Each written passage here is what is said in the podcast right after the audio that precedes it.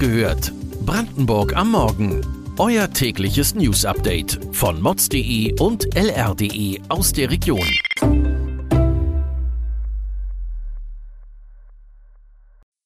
Guten Morgen an diesem 5. September. Klagt Brandenburg den Baustopp an der Oder ein? Nicht genügend Plätze in Frauenhäusern trotz Millioneninvestitionen. Weniger Fisch aus Brandenburg auf den Tellern der Republik. Das und mehr erfahrt ihr heute bei Wach gehört, Brandenburgs Morgen-Podcast von mods.de und lr.de. Das große Fischsterben an der Oder hat politische Folgen. Polens Umweltministerin Anna Moskwa hat am Wochenende betont, man sehe auch jetzt keinen Grund, die Arbeiten zu unterbrechen.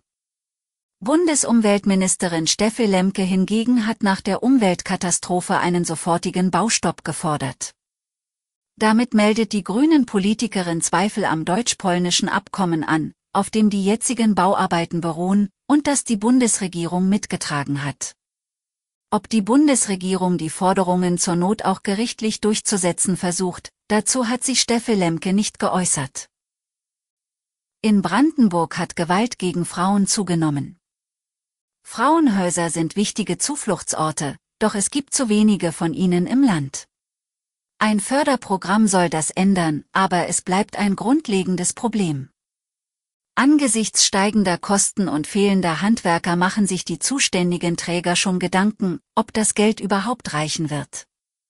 Hinzu kommen Personalengpässe bei Sozialarbeiterinnen und Erzieherinnen, denn die nächsten fünf Jahren gehen sehr viele Mitarbeiterinnen in Frauenhäusern in Rente.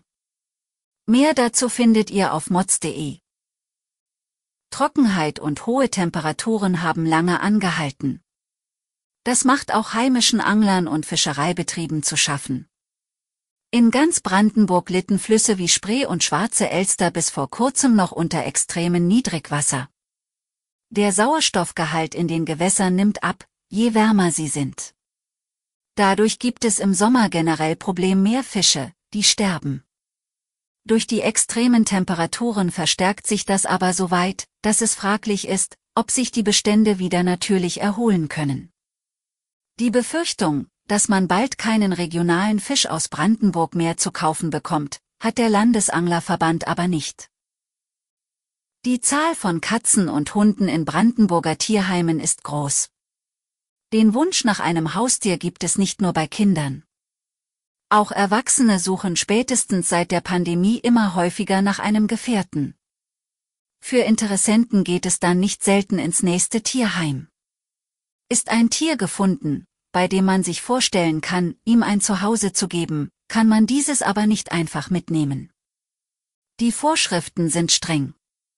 Einige Menschen werfen Tierheimen sogar vor, dass diese gar keine Tiere hergeben möchten, so streng wie die Vermittlung ist. Neben Vorkenntnissen, einem Wohnumfeld entsprechend dem Charakter des Tieres und genügend Zeit gibt es weitere Voraussetzungen. Die haben wir auf lr.de für euch zusammengefasst. Die steigenden Energiepreise lassen viele Geschäftsführer mittelständischer Unternehmen in Brandenburg bange in die Zukunft blicken. Der russische Angriffskrieg auf die benachbarte Ukraine hat den Gaspreis binnen kürzester Zeit um gut 60 Prozent steigen lassen. Die stetige Drosselung der Gaslieferungen aus Russland und das Erschließen neuer Lieferanten lässt die Zahl weiter nach oben schnellen. Sollte der Zustand länger anhalten, sehen viele Unternehmer ihre Existenz in Gefahr. Erschwerend kommt hinzu, dass viele Versorger die Verträge mit ihren Geschäftskunden kündigen. Der Grund ist die eigene Angst vor einer möglichen Insolvenz von Versorgern, da der Einkauf des fossilen Energieträgers inzwischen weitaus teurer geworden ist als der in den laufenden Verträgen vereinbarte Tarif. Weitere Details und Hintergründe zu den heutigen Nachrichten findet ihr auf mods.de und lr.de. Wir versorgen euch jeden Tag mit frischen Informationen aus der Region. Dienstag hört ihr die nächste Folge Wach gehört, Brandenburg am Morgen. Wir wünschen euch einen schönen Start in die Woche.